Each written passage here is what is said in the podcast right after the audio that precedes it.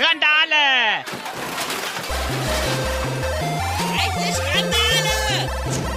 Reichlich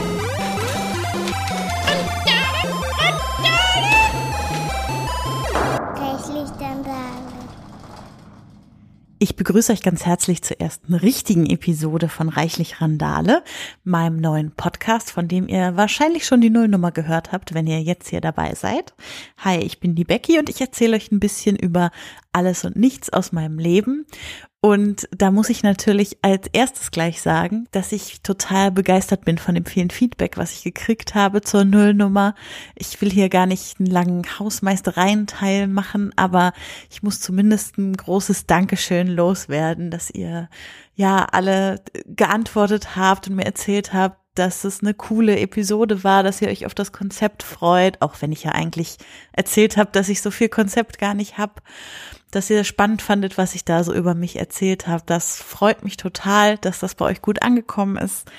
Und dann hoffe ich, dass auch das, was ich euch heute so aus meinem Leben zu erzählen habe, irgendwie interessieren wird. Ja, ich habe das ja in der Nullnummer schon angeteasert. Da war ich ja gerade in Kiel. Und über diesen Kiel-Besuch äh, würde ich euch gerne noch ein bisschen was erzählen. Und zwar war ich in Kiel, weil dort mein Bruder und seine Freundin wohnen. Ähm, ich fahre da total gerne hin, weil ich dort das Gefühl habe, in der Stadt so ein bisschen meine Seele baumeln lassen zu können. Also äh, Kiel ist ja äh, eine Stadt am Meer. Ich weiß, an der Kieler Förde, es ist nicht so wirklich Meer, werden jetzt die Leute schreien, die irgendwie richtig am Meer wohnen. Aber für mich, die irgendwie hier aus dem Inland kommt, fühlt sich die Kieler Förde sehr nach Meer an. Und irgendwie habe ich in Kiel immer das Gefühl, dass ich total gut durchatmen, über Sachen nachdenken und runterkommen kann. Und das war eben die letzte Woche von meinem Urlaub. Also ich hatte drei Wochen Sommerurlaub im September und die letzte Woche davon habe ich in Kiel gebracht und ganz viel Zeit mit äh, meiner Schwägerin verbracht, also mit der Freundin meines Bruders, weil er selbst äh, ist Lehrer und war auf Klassenfahrt. Ich habe außerdem ganz viel Zeit natürlich an der Kiellinie verbracht, also direkt am Wasser. Äh, man kann es sich heute gar nicht mehr so richtig vorstellen. Das ist eigentlich nur zweieinhalb, drei Wochen her. Aber mittlerweile haben wir alle die Heizung angemacht und es ist Herbst geworden und wir zittern so ein bisschen vor uns hin. Äh, das soll keine Kritik sein, ich mag den Herbst, aber da am, am Meer sitzend habe ich nochmal so richtig schön die letzten Sommer Momente eingesaugt. Das war ganz toll. Äh, hab mich dort unter anderem auch mit einem tollen Menschen aus dem Internet getroffen und äh, haben einen tollen äh, Kniffelnachmittag zusammen verbracht und verschiedene Regelauslegungen beim Kniffel miteinander ausgetauscht. Also falls ihr irgendwann mal mit mir einen Abend verbringt, ich äh, kann euch versprechen, Kniffel ist das Spiel, mit dem ihr mich immer davon abhalten könnt, schlafen zu gehen. Da spiele ich immer noch gerne eine Runde vor dem Schlafengehen. Das ist in meiner Familie äh, eine alte Tradition. Allerdings gibt's halt auch die Görmannschen Hausregeln. Und wenn man dann mit anderen Leuten spielt, dann muss man ja immer erstmal so ein bisschen aushandeln, nach welchen Regeln man spielt. Aber das haben wir sehr schön hingekriegt und wir hatten dann einen tollen Nachmittag miteinander. Und es war nochmal so ein Retreat bevor irgendwie diese ganze Wahl über uns eingebrochen ist. Aber dazu gleich noch mehr. Außerdem war in Kiel der Podcast-Tag der digitalen Kieler Woche. Also ihr kennt vielleicht die Kieler Woche, bei der im Mai ist das, glaube ich, immer oder im Juni ganz viele Konzerte und so volksfestmäßig ganz viel los ist in Kiel an der Förde. Und dieses Jahr gab es das erste Mal eine digitale Kieler Woche. Und Christoph und Daniela vom ESC Schnack Podcast, dem wunderbaren äh, Podcast zum Eurovision Song Contest, den ich euch sehr ans Herz legen kann, haben dort einen Podcast-Tag organisiert. Und da bin ich natürlich auch dabei gewesen, wenn ich schon mal in Kiel war. Und das war ein total netter Tag. Also richtig, richtig schön. Wir waren so, ich würde mal sagen, immer zwischen acht und zehn Leute. Wir waren in einer tollen Location, die Daniela organisiert hatte. Wir wurden super versorgt und haben uns einfach mit ganz vielen Menschen, die schon podcasten und ein, zwei, die noch nicht podcasten, so ein bisschen bisschen über unsere Erfahrung mit dem Podcasten ausgetauscht und nachmittags gab's auch äh, Live-Podcast, das war ganz toll. Ähm, also natürlich der ESC-Schnack selber hat einen Live-Podcast gemacht. Der Sprechblase-Podcast, in dem es um Comics gehen soll, hat seine Nullnummer aufgenommen und natürlich als Highlight abends waren auch noch Jörn und Tobi da vom What's in Your Pants Podcast. Falls ihr den noch nicht kennt, den kann ich euch sehr empfehlen. Da erzählt Tobi über sein Leben als Transmann und ähm, was das so für Auswirkungen hat auf sein Leben. Es ist sehr amüsant, aber auch ernst an den wichtigen Momenten und ein, ein toller Podcast. Und auf dem Podstock hatten wir die beiden schon live erlebt. Da war das Ganze ein bisschen klamaukiger und lauter und sehr lustig. Und äh, jetzt auf der digitalen Kieler Woche war es alles in einem bisschen intimeren Rahmen Freundinnen und sie haben eine ganz tolle Live-Episode gemacht und ich bin wie immer beglückt aus äh, diesem Tag hervorgegangen, wie das so oft ist, wenn man sich irgendwie mit anderen Podcast-Menschen trifft. Ja, das war am Samstag und dann kam am Sonntag die Bundestagswahl die vielleicht einer der Gründe ist, warum es jetzt so lange gedauert hat mit Folge 1, weil ich brauchte irgendwie ein bisschen Zeit zum ja, durchatmen, bevor ich irgendwie so richtig darüber sprechen konnte, was da passiert ist an dem Tag und was das so mit mir gemacht hat. Also folgendes war das Szenario. Ich war auf der Rückfahrt aus Kiel. Ich wusste schon, ich werde noch im Auto sitzen, wenn die ersten Hochrechnungen und Prognosen verkündet werden. Und deshalb hatte ich mir vorgenommen, okay, fährst du so um zehn vor sechs von der Autobahn ab, suchst dir einen Rastplatz, stellst dich da hin, machst auf dem iPad irgendwie ARD oder ZDF oder so an und guckst dir da die Ergebnisse an. Genauso habe ich es dann auch gemacht. Und dann kamen die ersten Ergebnisse und äh, ihr wisst alle, was passiert ist. Also zum Beispiel die AfD mit 13 Prozent stärkste der kleinen Parteien. Und da im ersten Moment sah es so aus, als würden sie damit stärkste Oppositionspartei sein und OppositionsführerInnen stellen können. Naja, und irgendwie, also man, man hatte sich ja darauf eingestellt, dass die AfD auf eine höhere Prozentzahl kommen wird und das alles irgendwie scheiße sein würde. Aber in dem Moment war das für mich echt wie so ein Schlag in die Magengrube. Also ich war irgendwie in so einer richtigen Starre und Trance und ich konnte überhaupt nicht fassen, dass um mich rum Leute rumgelaufen sind, die zum Beispiel ihren Hund spazieren geführt haben und nicht auf ihr Handy geguckt haben, um zu sehen, was da, was da gerade los ist. Und also irgendwie war das ein total surrealer Moment und ich war, ich musste erstmal weinen und war so, so richtig fertig irgendwie mit der Welt. Naja, und dann habe ich mich wieder so ein bisschen beruhigt, habe mir einen Kaffee geholt, bin losgefahren, gedacht, jetzt kannst du wieder fahren, habe dann Deutschlandfunk angemacht. Zehn Minuten später kam die Rede von Gauland, die endete mit Wir werden sie jagen. Das war dann so die nächste schallende Ohrfeige, die sich, also was sich so angefühlt hat wie eine schallende Ohrfeige, wo ich irgendwie nicht so gut mit umgehen konnte, bin ich erstmal wieder von der Autobahn abgefahren, habe mich ein bisschen beruhigt und ähm, ja, in meiner Timeline auf Twitter ging es sofort los mit ganz vielen anderen Menschen, die ähnlich wie ich, ähm, ja, wie soll ich sagen, entsetzt davon waren, was passiert war.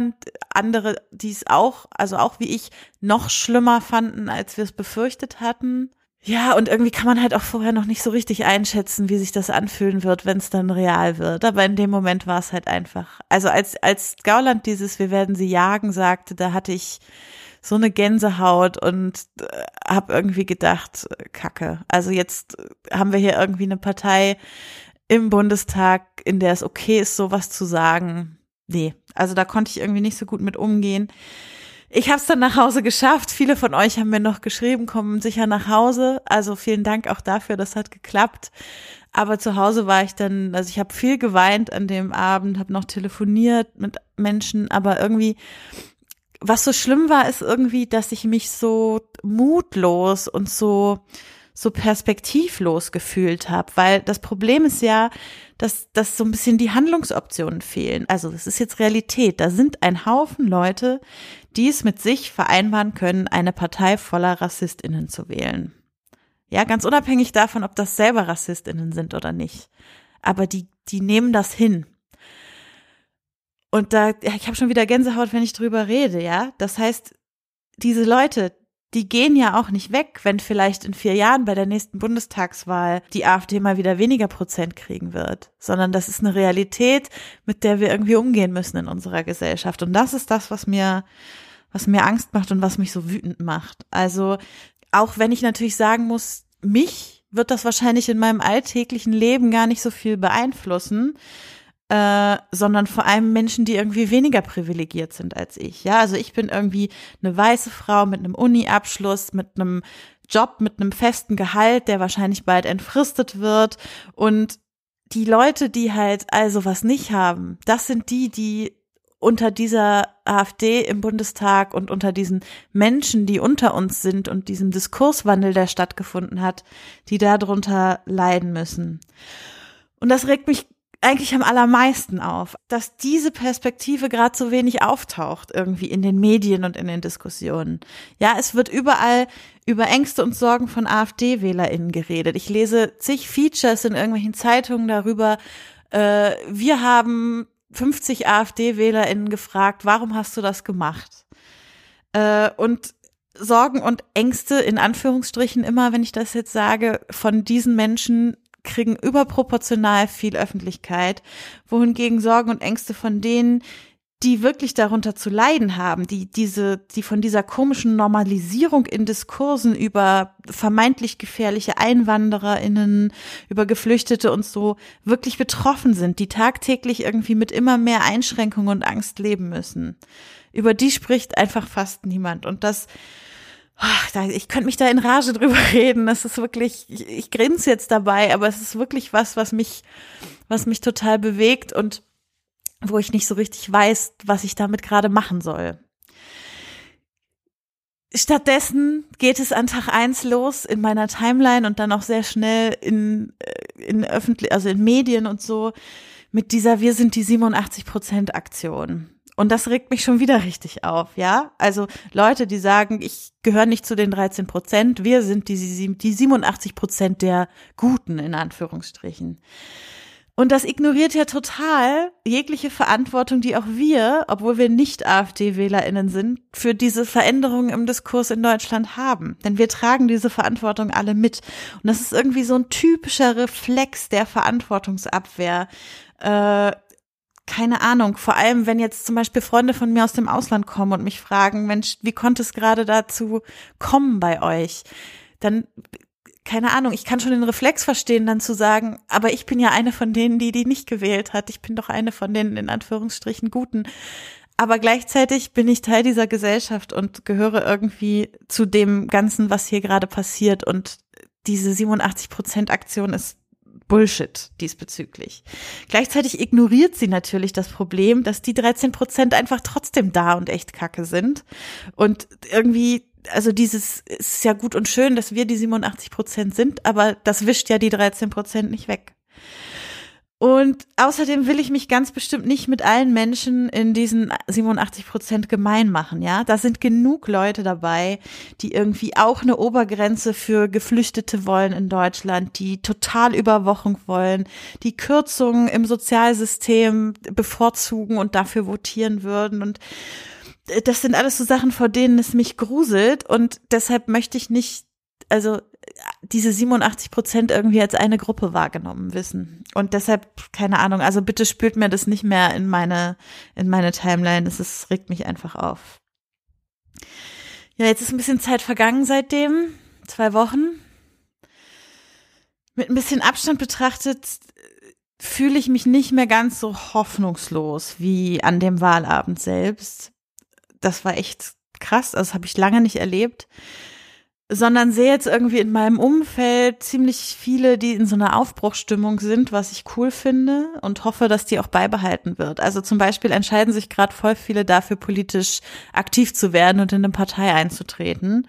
Habe ich auch drüber nachgedacht. Kann passieren, dass das bei mir auch noch passiert dieses Jahr. Also man muss halt jetzt irgendwie gucken, was man tun kann und wie man mitgestalten kann. Und natürlich ist es dann eine, eine Option zu sagen, okay, ich gucke, was ich in der Politik wirklich verändern kann mit meiner Stimme und meinem Auftreten. Und auch gerade in, in, wenn ich jetzt in eine Partei eintrete, bin ich mir bewusst, da wird es nie 100 Prozent Konsens und Übereinstimmung geben. Aber wenn ich da nicht eintrete und mich einmische und meine Stimme dort laut mache, dann, dann wird meine Stimme da auch nicht so richtig gesehen. Und deshalb ist, finde ich es total gut, dass das jetzt total viele Leute aus meinem Umfeld gerade machen. Gleichzeitig muss ich sagen, finde ich es auch wichtig und total okay, dass man auch gerade mal irgendwie abtauchen darf und den Kopf freikriegen und an was anderes denken.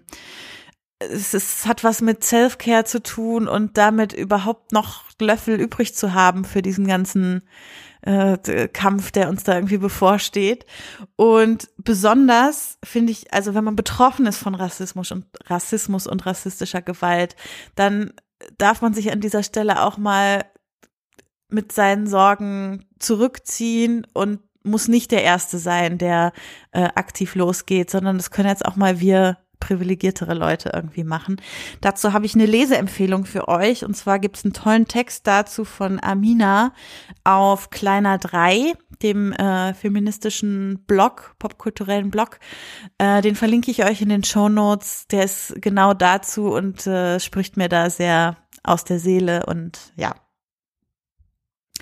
Puh, das war jetzt ein sehr langes Segment über die Wahl, aber es ist einfach was, was mich gerade total bewegt, was in meinem Kopf immer wieder rumgeistert, aber ja, das musste jetzt mal raus. Genau dafür soll ja dieser Podcast da sein. Und äh, ich komme zu was Erfreulicherem. Es ist zwar was total Kleines, aber es ist was, was mich gerade sehr erfreut, nämlich ich habe ein neues Handy. Ja, ich weiß, harter Themenwechsel jetzt. Ich will euch auch nicht mit Technikgelaber langweilen. Ich bin hier kein Tech-Podcast. Aber ich muss einfach sagen, mein Handy ist für mich, die ich ja irgendwie halb im Internet lebe, echt ein wichtiges Gerät. Und ich hatte davor riesen Stress mit meinem iPhone, eigentlich seit mittlerweile einem Jahr.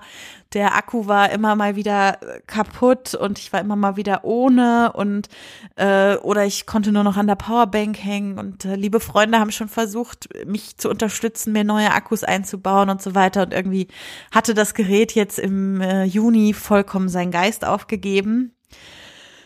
Und das ist für mich natürlich irgendwie richtig kacke. Also ich hatte zwar vom lieben Benny, viele Grüße an dieser Stelle, ein altes Smartphone zur Verfügung gestellt bekommen für den Übergang und das war auch toll eins zu haben, aber es trieb mich auch gleichzeitig regelmäßig zur Verzweiflung, wenn irgendwie jeder eingegebene Buchstabe irgendwie drei Sekunden braucht, bis er auf dem Display erscheint und sowas. Ähm, ja, ist halt doof, wenn man jeden Tag 150 Tweets schreiben will oder so. Naja, äh, daher bin ich gerade wirklich irgendwie happy Becky, weil ich mich wieder ganz fühle. Also es ist wirklich ein Stück, was weg war von mir, was jetzt wieder da ist. Und da stehe ich auch zu. Also viele würden jetzt ja wahrscheinlich sagen, Mensch, du kannst ja gar nichts ohne dein Handy machen. Äh, mein Bruder und meine Eltern haben sich auch ein bisschen amüsiert über mich ohne mein Handy. Aber für mich ist mein Handy einfach eine Erweiterung meines Lebensradius. Und irgendwie ganz viele tolle Menschen in meinem Leben sind da draußen in diesem Internet. Und es ist einfach mit so viel Positivem für mich verbunden und ich fühle richtig, wie was von mir abgeschnitten ist, wenn das nicht da ist. Wenn das jetzt vielleicht ein bisschen kitschig klingt. Aber so ist es. Und deshalb ist es total gut, dass das jetzt wieder da ist und macht mich sehr glücklich.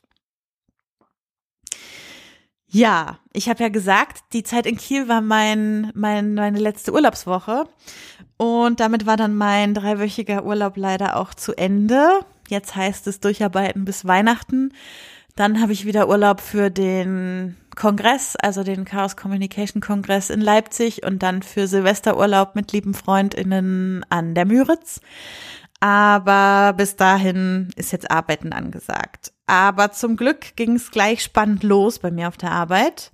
Nämlich ich bin auf so eine Art Fortbildung gefahren nach Kassel zum Bundeskongress Kommunikation der Diakonien.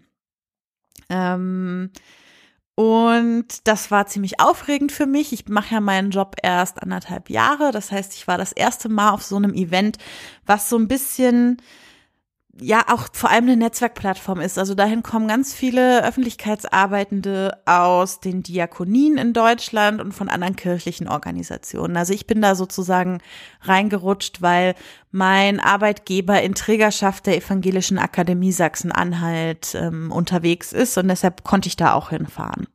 Und es gab eben ähm, Diskussionen, Vorträge, Workshops und ganz viel Vernetzung und ich habe sehr viele spannende Leute kennengelernt. Ich habe zwei Workshops auch mitgemacht, also ein bisschen längere, ich glaube Praxisforen hieß das eigentlich. Einen zu Community Management im Internet. Der war so, ja, es war ein ganz okayer Austausch, aber ich hatte schon das Gefühl, dass ich an vielen Stellen einfach durch die Tatsache, wie viel ich mich selber auf den diversen Internetplattformen aufhalte, dem Referenten voraus war in bestimmten Punkten und da einfach ganz viel schon wusste von dem, was so gesagt wurde. Also ich habe ein paar nette Tools noch kennengelernt, aber so das, das Gros war mir doch schon sehr bekannt. Und am zweiten Tag habe ich aber einen ziemlich tollen Workshop gemacht zu Lobbyarbeit in der Politik für unsere, für unsere Themen und ähm, für dafür, wie wir Gelder für unsere Themen akquirieren können, öffentliche Gelder.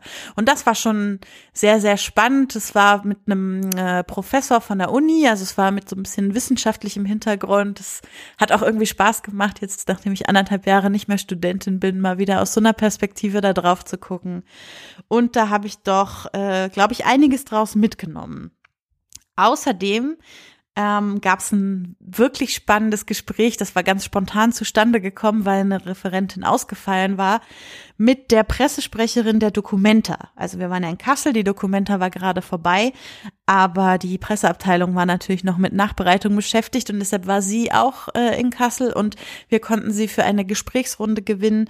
Und äh, was da für mich vor allem ganz spannend war, war, dass sie über die internationale Zusammenarbeit berichtet hat. Also die Documenta war ja dieses Jahr in Kooperation mit Athen als zweitem Austragungsort und sie hat so ein bisschen über die Herausforderungen und Schwierigkeiten berichtet, wie das ist, wenn man irgendwie als deutsche Pressesprecherin so ein Großprojekt managen muss, gar kein Griechisch kann, irgendwie gucken muss, wie man ein Team vor Ort findet, wie man da auf einer Vertrauensbasis miteinander arbeiten kann, was für, was für Chancen und Hürden damit verbunden sind. Ähm, das hat sie total spannend erzählt und das ist für mich natürlich vor allem lehrreich, weil ich bin ja auch in so einem internationalen Kontext unterwegs. Also unsere Partner sitzen in Israel und in Deutschland und ähm, da konnte ich, glaube ich, einiges an Einblicken draus mitnehmen, auch für unsere Arbeit. Also das war wirklich sehr schön.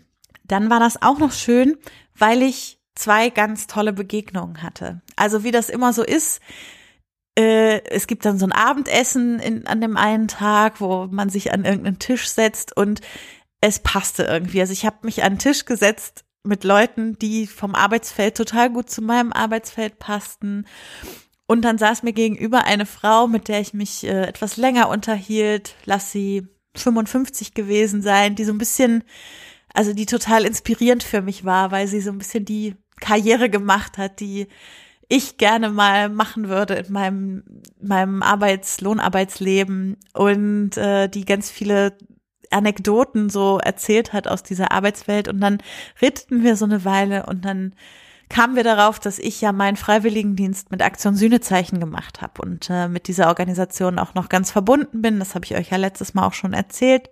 Und da zum Beispiel die Auswahlseminare mit Time. Und dann leuchteten ihre Augen schon so und sie sagte, ach was. Äh, kurz bevor ich hier zum Kongress gefahren bin, habe ich zusammen mit meiner Tochter den Umschlag eingeworfen mit ihrer Bewerbung für einen Freiwilligendienst mit ASF. Und es ist einfach mal wieder so dieses Phänomen, über ASF kennt man einfach so viele Menschen. Also ich, es gibt ja dieses, äh, dieses Gerücht, dass man alle Menschen auf der Welt über fünf Ecken kennen würde. Ich behaupte, wenn man einmal bei ASF dabei ist, dann sind es nur noch vier Ecken. Und das hat sich mal wieder bewahrheitet. Also es war so spannend. Sie erzählte dann, dass ihre Tochter mittlerweile an drei Sommerlagern teilgenommen hat, total verliebt ist in die Organisation und sehr, sehr gerne mit denen jetzt ein Jahr weggehen will. Sehr, sehr gerne auch nach Israel, wo ich ja war. Ach, und das war einfach so schön, mal wieder zu sehen, äh, wie diese ASF-Menschen einfach überall sind. Apropos, äh, die nächste ASF-Männchen traf ich dann abends. Also ich habe äh, übernachtet bei einer äh, ehemaligen ASF-Freiwilligen und ihrer Mutter in Kassel ähm, die in Polen ihren Freiwilligendienst verbracht hat und die, ich hatte so rumgefragt auf Facebook, ob jemand eine Couch für mich hat und die hatte sich gemeldet, obwohl wir uns eigentlich noch nie so richtig getroffen hatten, sondern nur über Facebook miteinander befreundet sind. Ja, und was soll ich sagen? Es war ein, ein großartiger Abend mit den beiden. Ganz, ganz toller Mensch ähm, oder beide ganz tolle Menschen. Wir haben von Politik über Musik, über Emotionen, über Philosophie, irgendwie über alles geredet, worüber man so reden kann in drei Stunden. Äh, ich habe noch ein tolles polnisches Bier dazu gekriegt, am nächsten Morgen Frühstück mit selbstgebackenem Brot und es war einfach total heimelig und nett und ich bin einfach so dankbar, dass ich so viele Menschen kenne oder über Ecken kenne, mit denen sowas irgendwie möglich ist. Also das ist echt so, das, ich liebe das. Also dieses, was ich euch auch erzählt habe in der letzten Folge, dass ich einfach überall irgendwie jemanden finde, bei dem ich übernachten kann oder so. Das ist doch großartig. Also das bereichert mein Leben so sehr. Naja, und so war es jetzt auch mal wieder in Kassel. Und äh, falls ihr zuhört, an dieser Stelle nochmal vielen Dank für diesen tollen Abend bei euch. Noch ein drittes apropos ASF. Der letzte Tatort, Tatort Schwarzwald, war ein, ein neues Team ich gucke ja sehr, sehr gerne Tatort. Ich habe eine, eine Crew von ehemaligen ASF-Freiwilligen, mit denen ich äh, oft gemeinsam Tatort schaue. Und ansonsten schaue ich es einfach sehr gerne zusammen mit meiner Twitter-Timeline. Und auch den Schwarzwälder Tatort habe ich natürlich gesehen am letzten Wochenende. Äh, das neue Team gefällt mir auch ganz gut, aber da will ich eigentlich gar nicht so viel drüber reden, sondern was ich euch erzählen wollte, ist, dass der Regisseur von dem Tatort ähm, Robert Thalheim war.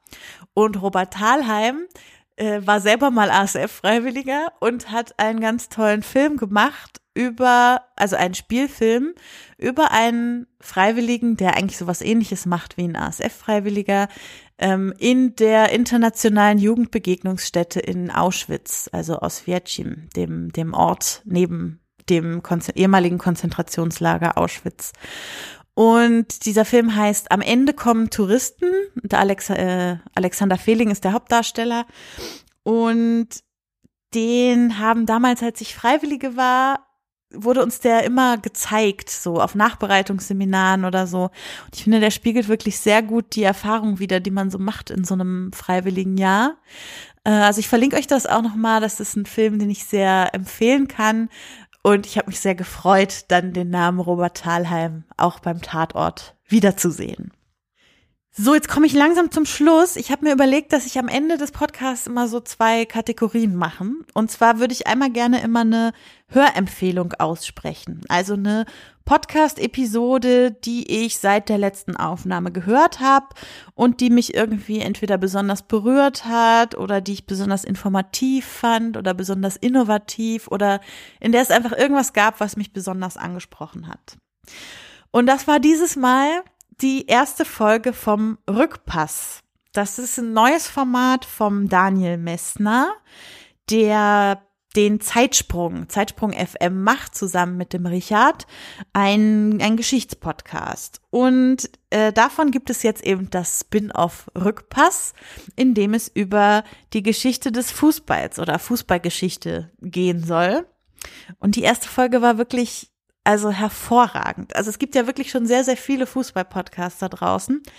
Aber der bereichert die Fußball-Podcast-Landschaft in meinen Augen nochmal extrem. Also Daniel hat es so ein bisschen wie ein Feature aufgebaut, verschiedene Gesprächspartner gehabt und ähm, in der ersten Folge ging es unter anderem um Geschichtsschreibung zu Fußball. Also wie man da eigentlich forscht und wer da eigentlich irgendwie so Forschungslinien vorgibt und definiert und warum zum Beispiel bis jetzt nicht so wirklich zu Frauenfußballgeschichte geforscht wird. Also das war sehr spannend und außerdem ging es um das erste Bundesliga-Finale. Also es ist wirklich sehr, sehr toll. Ich hoffe, dass die weiteren Folgen auch alle so toll werden wie diese erste. Und äh, ja, leg euch das ans Herz, wenn ihr euch irgendwie für Fußball und Geschichte oder eins von beidem interessiert, hört da mal rein. Und die andere Kategorie, die es wahrscheinlich öfter mal geben wird, ist äh, Gastpodcasts. Also ich äh, toure ja immer so ein bisschen durch die Podcast-Landschaft und war zu Gast in einigen Podcasts seit dem letzten Mal und davon möchte ich euch natürlich auch erzählen. Und zwar war ich zu Gast in der Geschichtenkapsel. Da ist heute ein ganz, ganz bezauberndes Hörspiel vom Tim, Tim Süß, dem Lord Ampassant auf Twitter, erschienen. Das heißt Hinter dem Hügel und äh, ist im Rahmen der Weltuntergangsaktion der Geschichtenkapsel veröffentlicht worden. Also vielleicht ist euch in letzter Zeit mal der Hashtag Apokalypse untergekommen. Da läuft gerade ein Themenmonat zum Thema Weltuntergang. Äh, da gibt's auch so ein spannenden, spannendes Intro, wo ihr mich flüstern hört und auch einen ganz tollen Trailer zu der Aktion. Den würde ich euch einmal an diesen Podcast anhängen, weil der einfach an sich schon so ein tolles Meisterwerk ist. Ähm, genau, und diese Geschichte von Tim oder dieses Hörspiel von Tim hinter dem Hügel, ähm, da durfte ich die Erzählerin sein. Und die Geschichte ist wirklich äh, ganz bezaubernd mit äh, perfekt ausgewählten SprecherInnen, mit einer ganz tollen Kindersprecherin auch, mit tollen Geräuschen, die der Tim teilweise selbst im Wald aufgenommen hat. Und es ist einfach sehr, sehr toll produziert. Hört da mal rein, ist es wirklich, also ich bin immer noch ganz bezaubert. Dann war ich zu Gast beim Max Snyder bei Star Trek Discovery Weekly. Ja, Star Trek Discovery ist jetzt da, die neue Serie. Und zusammen mit Christopher war ich dort zu Gast in der ersten Episode, in der wir über Folge 1 und 2 der Serie gesprochen haben. Was ja ein bisschen spannend ist, weil wer mich schon ein bisschen länger kennt, weiß, Star Trek ist noch nicht so lange mein Metier. Also ich habe da irgendwie alle Filme geguckt, aber von den Serien fast noch nichts. Und es ist jetzt so die erste Star Trek-Serie, die ich von Anfang an verfolge. Also das könnt ihr bei Star Trek Discovery Weekly hören. Dann war ich mal wieder Kandidatin bei den Cinematic Smash Brothers, einem ganz tollen Podcast, wo so eine Art Debattierclub-Spielshow über Filmthemen stattfindet. Äh, zusammen mit Henning, dem Moderator, und Luise und Nikolas, den MitkandidatInnen, haben wir Xavier, dem großen Sturm getrotzt, der irgendwie durch Deutschland gezogen ist in den letzten Tagen. Also hier in Potsdam und Berlin war der sämtliche ÖPNV irgendwie zusammengebrochen. Äh, aber deshalb musste die Episode verschoben werden. Aber einen Tag später haben wir es geschafft und uns zu treffen und äh, es fand statt und war eine sehr spaßige Folge mit interessanten Diskussionen. Es kam zum Beispiel auch ein bisschen Politik vor, aber etwas anders, als das jetzt heute hier in der Episode war. Es geht auch unter anderem um Rollenvorbilder für junge Mädchen. Also das ist doch auch ein sehr schönes Thema. Hört da ruhig mal rein. Und an dieser Stelle dazu noch ein Hinweis, falls ihr in Berlin oder Potsdam wohnen solltet. Am 30.11. wird das Cinematic Death Match stattfinden. Das ist sozusagen das Jahresfinale von den Cinematic Smash Brothers, wo wir mit fast allen teilnehmenden KandidatInnen eine Live-Bühnenshow machen werden in Moabit am 30.11. Und da könnt ihr hinkommen im Publikum. Es gibt mittlerweile auch so ein Formular, wo man sich für die Gästeliste einen Platz besorgen kann. Ich verlinke euch das alles in den Shownotes. Ich würde mich natürlich total freuen, wenn ihr vorbeikommt. Ich brauche da noch so ein bisschen einen äh, randalierenden Fanclub im Publikum. Das wäre total super. Und zu guter Letzt habe ich ausnahmsweise auch noch mal nicht nur gesprochen, sondern was geschrieben. Und zwar bei der lieben Mara auf ihrem Blog Wortpiraten. Ähm, Mara ist äh, Mainz 05 Fan und macht auf ihrem Blog immer eine Gegnerbetrachtung. Also lässt eine Person, die sich ganz gut mit dem nächsten Gegner vom FSV Mainz auskennt, ähm, ein paar Fragen beantworten. Und da hat sie mich gebeten, das vor dem Spiel gegen Wolfsburg zu machen und äh, hat mir wirklich sehr spannende Fragen gestellt. Mara, also an dieser Stelle nochmal vielen Dank dafür. Ähm, ich rede zum Beispiel über die aktuelle Situation beim VfL Wolfsburg, jetzt mit dem neuen Trainer, aber auch, falls euch das schon immer mal interessiert hat, darüber, wie ich eigentlich Fan des VfL Wolfsburg geworden bin und auch ein bisschen über Sexismus im Fußball. Ja, das waren wieder viele Hör- und Leseempfehlungen am Ende. Äh, es tut mir leid, ich bin leider, ich, ich toure immer durch die Podcasts. Ich weiß auch nicht, wie das passieren kann. Es macht mir einfach so viel Spaß, in diese Mikrofone zu quatschen, weshalb ich ja jetzt auch reichlich Randale mache.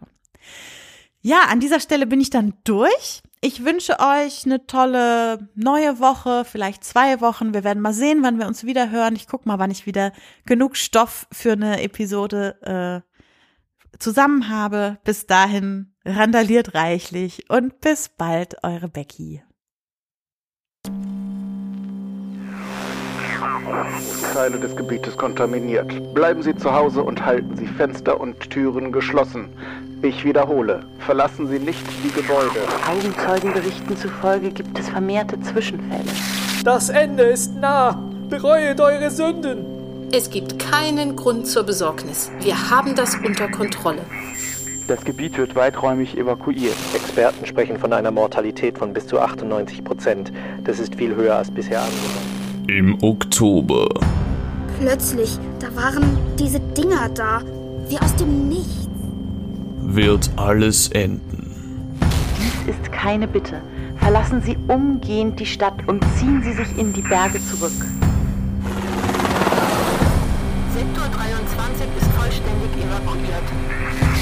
Weitere Meteoriteneinschläge werden erwartet. Die Küstenregionen sind besonders gefährdet. Die Geschichtenkapsel veranstaltet den Themenmonat Weltuntergang.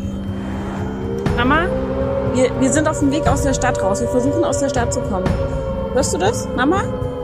Geschichten, Gedichte und Hörspiele zu den größten Katastrophen aller Zeiten. Die Lichter. Seht ihr die Lichter am Himmel?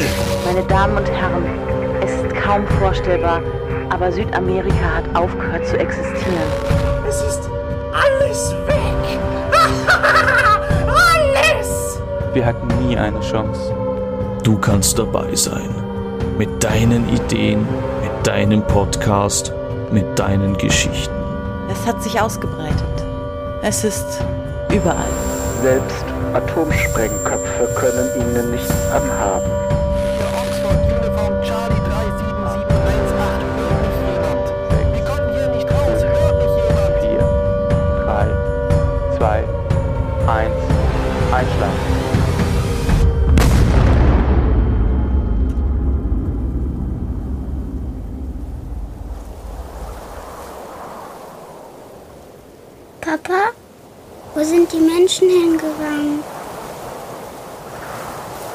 Weiß es nicht, Kleines. Ich weiß es nicht. Weltuntergang. Sei dabei.